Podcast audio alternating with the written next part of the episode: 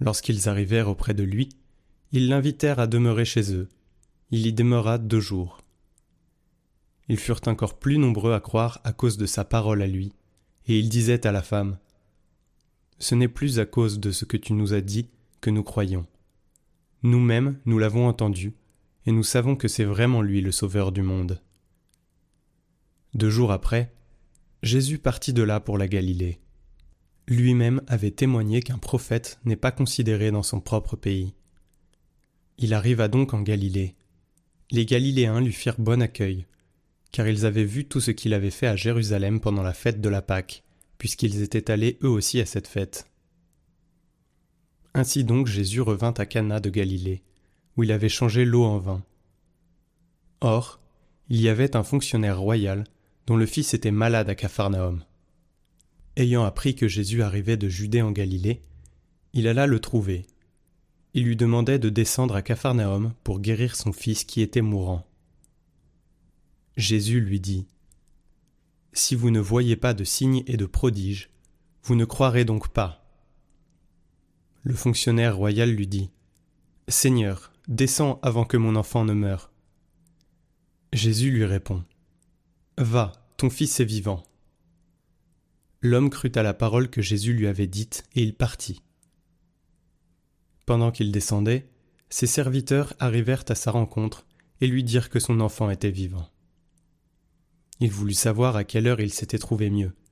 Ils lui dirent C'est hier, à la septième heure, au début de l'après-midi, que la fièvre l'a quitté.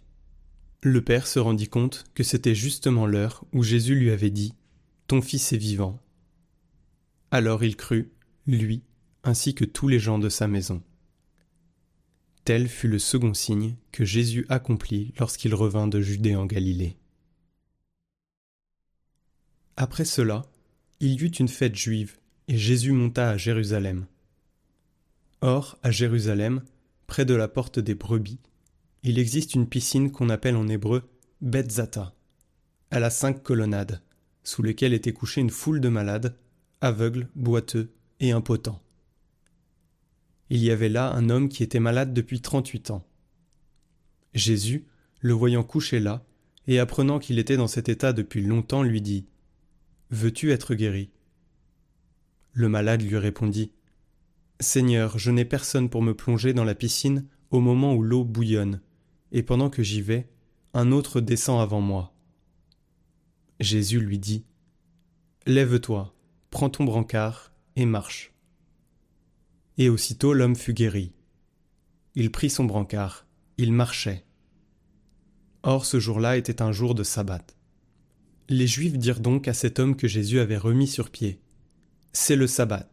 Il ne t'est pas permis de porter ton brancard. Il leur répliqua celui qui m'a guéri, c'est lui qui m'a dit Prends ton brancard et marche. Ils l'interrogèrent Quel est l'homme qui t'a dit Prends ton brancard et marche? Mais celui qui avait été rétabli ne savait pas qui c'était. En effet, Jésus s'était éloigné, car il y avait foule à cet endroit. Plus tard, Jésus le retrouve dans le temple et lui dit Te voilà guéri, ne pêche plus, il pourrait arriver quelque chose de pire.